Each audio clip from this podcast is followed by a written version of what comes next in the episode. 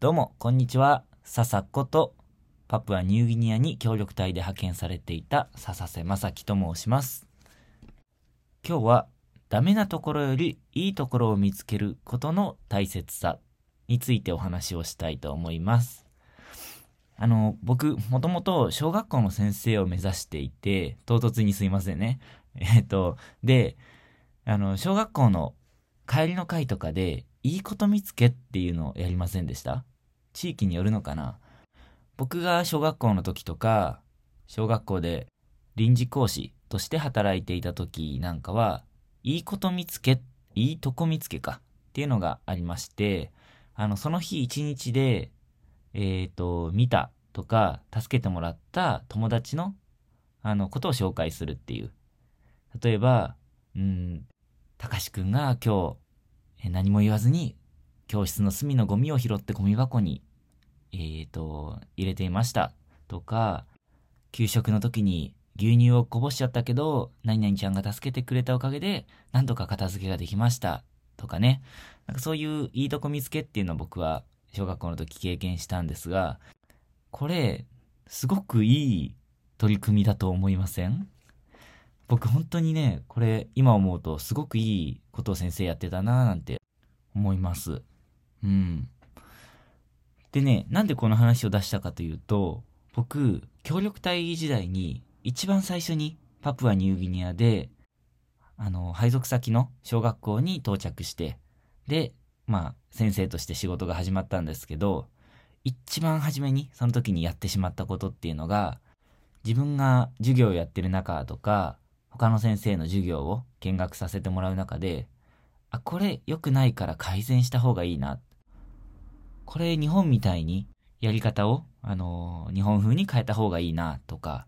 なんかそんな風にね、そんなことを思ってしまいまして、で、九九ができるようになるために問題集をやらせたりとか、えっ、と、100マス計算。100マスだとちょっと多いので半分ぐらいにしたと思うんですけど、25マスかな ?4 分の1かな ?25 マス計算をね、毎授業やらせたりとか、そんなことを最初にやっていました。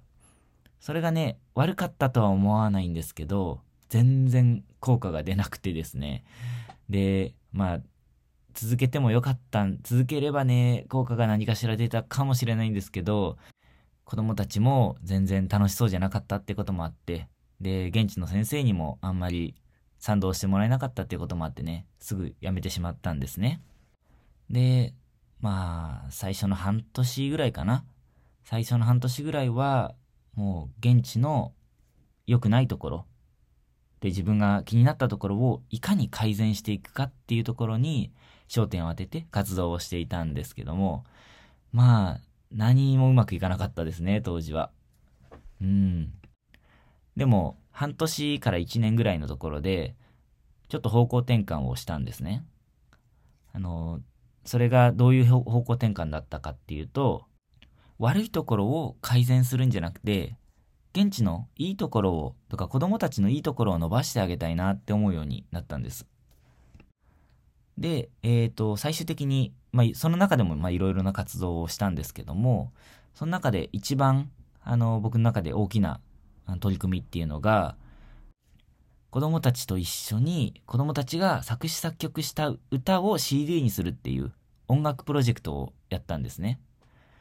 これにはね、子供たちもすごく一生懸命になったし、先生たちも、うん、めちゃめちゃ協力してくれたし。っていうのは、パプアニューギニアの人たちってみんな歌とか音楽大好きなんですよ。うん、ただあんまりパプア、パプアミュージックって知られてないと思うんですけど、でも現地に住んでると本当によくわかって、至るところに音楽が流れてるし、で子供たちの中ではギターを本当に上手に弾けちゃう子っていうのは、ちょっとやそっとじゃなくて、半分ぐらいはギター弾けるんじゃないかな。でその中にはめっちゃ上手い子もいるし、あの、自分で作詞作曲して、あの、なんか僕のテーマソングを作ってくれたような子もいて、すごいね、音楽に、音楽が生活の、生活に密着してるんですよね。で、みんな大好きだし。で、それを活かせないかなと思って、この子供たちが作詞作曲した歌を CD にするっていうプロジェクトをやったんですよ。で、これも、まあ、僕のちょっと工夫として、社会問題をテーマに歌を作ってもらうことで、学校の教育活動に組み込めるんじゃないかっていう、あの、アイデアを出して、で、その提案がうまく通りまして、えっ、ー、と、1年間のカリキュラムの一つに入れてもらうことができたんですね。校長先生のハンコをもらいまして。で、それをやった結果、子供たちの自信がまあつきましたし、えっ、ー、と、子供たちとの信頼関係もできて、僕の授業もしっかり聞いてもらえるようになって、で、結果、学力もすごい伸びたんですよね。その年の、あの、最終試験の結果が、いつもの年と比べて、えっ、ー、と、どれぐらいだったかな。ちょっと具体的な数字忘れちゃったんですけど、めちゃめちゃ、あのー、前回の、これまでの年よりも、すごい良かったよっていう成果が出ました。で、まあちょっとここまではね、自慢話になっちゃったんですけども、あの、僕が思う国際協力って、いくつかパターンがあると思っていて、一つは、ないものを作るっていうパターン。これは例えば、道路を作るとか、橋を作るとか、えっ、ー、と、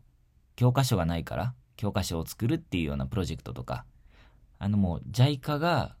直接あのー、手をかけてやってるっていうようなプロジェクトがこれに当たると思うんですね。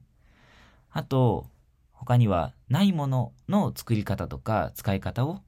教えるっていう、そんな国際協力の形もあって、これが例えばお米の作り方とか、スポーツの、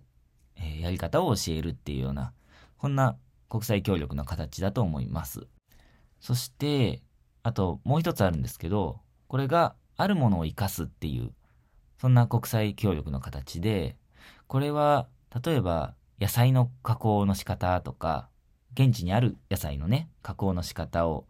あの、みんなで考えたり、教えたり、あとは、その現地で流行ってるスポーツチームをうまく運営していく方法を考えたりっていうような、そんな国際協力の形もあると思っていて、で、僕はこの最後のね、あるものを生かすっていうのの大事さに、あの、音楽プロジェクトを通じて、すごく気づかされたんですね。どう気づいたかっていうと、現地の例えば課題解決を何かするっていう時に、それって課題解決って悪いものを、まあ、改善すべきところを直していくっていうような考え方も一つあるし、そういう方法じゃなきゃできないものもきっとあると思うんですけど、逆に現地にあるいいものっていうのを、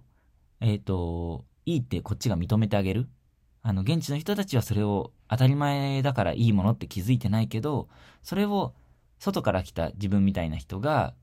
これはいいものだよ。周りから見るとすごくいいんだよっていうのを認めて生かすことで解決できる課題っていうのもあるんじゃないかなって僕は思っていて。で、例えばですけど、その行った地域の収入が少ないってなった時に、なんか、例えばお金にある、お金になるような作物を植えようって考えちゃうと、うん、それを一からやり方も教えなきゃならないし、すごく時間もかかるわけだし。で、それを、うん、うるさい、うるさいって、うるさい、うるさいって、うるさいわけじゃなくて、えっ、ー、と、なんだ、えっ、ー、と、売るときに、えっ、ー、と、売れなかったらもっともっと質を上げなきゃ、売れないよ、みたいな。なんかそんな風に考えなきゃいけないから、結構、うん、なんか苦しいんじゃないかなって思うんですよ。うまくいけばいいですけどね。でも、例えば、この街のコーヒーが美味しいから、それを、あの、現地の人にもっと広めて、コーヒーの美味しさに気づいてもらって、で、需要を伸ばそうっていうようなプロジェクトをやってみたとしたら、その、さっきの質をもっと上げなきゃ売れないっていうような考え方じゃなくて、質をもっともっと上げたら、もっと需要が出るねっもっといろんな人に美味しさを伝えられるよね、気づいてもらえるよねっていうような考え方として捉えられるんじゃないかなと僕は思うんですよね。でそこには、うんと、現地の人と一緒に考えることとか、コミュニケーションを、あの、取りながら、一緒にやりたいって思ってもらえるっていう、自分のことを好きになってもらえるとかね、そういうのも必要だし、うんと、自分がそこの現地に住んで、で、一緒に生活をしている中で、現地のニーズっていうのを知っているっていうことも、ニーズとか、うん、感覚とか文化、ちょっと目に見えないものですけど、をよく知るっていうことも大事だと思いますし。で、もちろん、あの、これで解決できる課題ばっかりじゃないんですけど、本当に橋を作るとか、あの、教科書を、ないものを一から作るっていうのは、それは、あの、一から作らないと、あの、現地にあるものを活かしてっていうわけにはいかないでしょうし。だけど、その中にも、現地の人と一緒に作っていく姿勢とか、現地にあるものをうまく活かしてそれを取り入れながら作っていくっていう姿勢はちょっと意識しながらやってもいいのかななんて思います。あの、JICA さんのプロジェクトとかは本当にこういうことがすごく考えられていると思います。なんかちょっとね、上から目線みたいになっちゃってますけど、あの、僕がパプアニューギニアに協力隊で行ってる時に、JICA と現地の、あの、教育省かな？が、あの、新しい教科書を作っていたんですけども、その過程を、あの、ちょこちょこ見させてもらっていたんですが、とかね、あと完成品を見させてもらったんですが、本当に現地の人たちと一緒に作ったんだなっていうのがすごくよくわかり、わかり、現地にあるものを活かして、教育の内容、授業の内容っていうのが組まれてるような、そんな教科書だったなっていうのが見てわかりましたね。はい。あの、ちょっと言い方が上から目線かもしれませんが、あの、JICA がやってるすごいプロジェクトの話なので、あの、上から目線では決してありません。はい。ごめんなさい。言い方、僕の言い方の問題です。はい。ちょっとね、本当は続きで、あのこの続きでね、もっと話したい内容、膨らんだ内容が今思いついてあるんですけど、ちょっと長くなっちゃうので、次回に回します。はい、撮っときます。ということで、ほんとね、あの、最後まで聞いてくださってありがとうございました。あの、続きがありますので、次回もぜひ聞いてもらえたら嬉しいです。ご意見、ご感想、ご質問などは、えっ、ー、と、コメント欄とか、Twitter のメッセージで送ってもらえると嬉しいです。